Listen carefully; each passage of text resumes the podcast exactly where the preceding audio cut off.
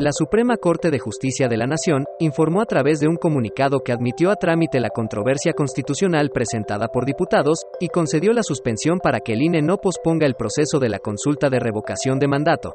Las ministras Yasmín Esquivel Moza y Margarita Ríos Fariat dieron entrada a la controversia constitucional interpuesta por la Cámara de Diputados, que impugnó la decisión de la autoridad electoral. El presidente Andrés Manuel López Obrador reiteró su llamado al INE a rectificar su decisión de postergar la revocación de mandato y a no esperar a que el Tribunal Electoral ni la Suprema Corte de Justicia de la Nación le corrijan la plana.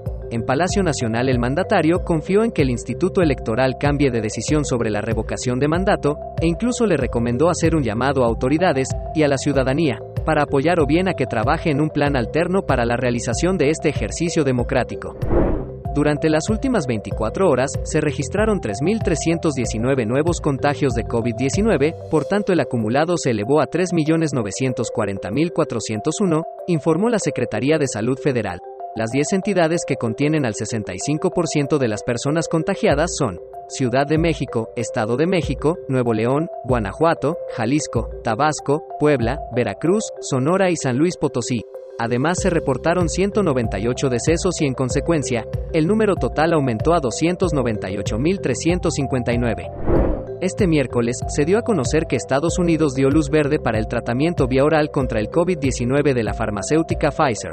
El medicamento, Paxlovid, es una forma más rápida y económica de tratar las infecciones tempranas por COVID-19. La Administración de Alimentos y Medicamentos autorizó el medicamento de Pfizer para adultos y niños mayores de 12 años con una prueba COVID-19 positiva y síntomas tempranos que enfrentan los mayores riesgos de hospitalización. Un dentista y un anestesiólogo, hijo y padre respectivamente, presuntamente provocaron la muerte de una niña de 4 años de edad tras aplicarle una sobredosis de anestesia en un consultorio dental del municipio de Amozoc de Mota, informó la Fiscalía General de Puebla. De acuerdo a lo narrado por familiares de la menor, el dentista dijo que tenía que matarle el nervio, por lo que les pidió salir del consultorio para atenderla. Tras varios minutos de incertidumbre, el padre de la menor ingresó a la sala y encontró a la niña inconsciente. En las redes sociales, los familiares de la menor divulgaron la foto del dentista, quien se dio a la fuga, junto con su padre, tras la muerte de la menor.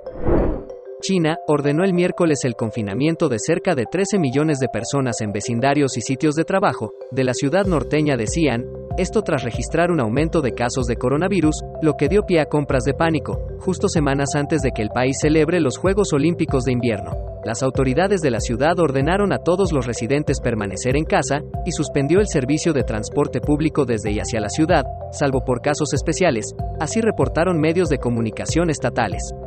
En Tijuana, la Fiscalía General del Estado confiscó 150 kilos de marihuana tras realizar un cateo en un domicilio ubicado en la calle Mora de la colonia Encinal.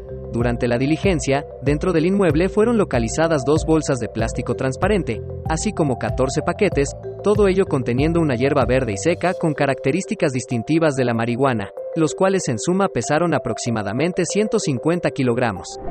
Estas fueron las noticias más destacadas en las últimas horas, agradecemos que compartas nuestro contenido, te invitamos a seguirnos en nuestras redes sociales, búscanos como garabato.info, que tengas excelente día.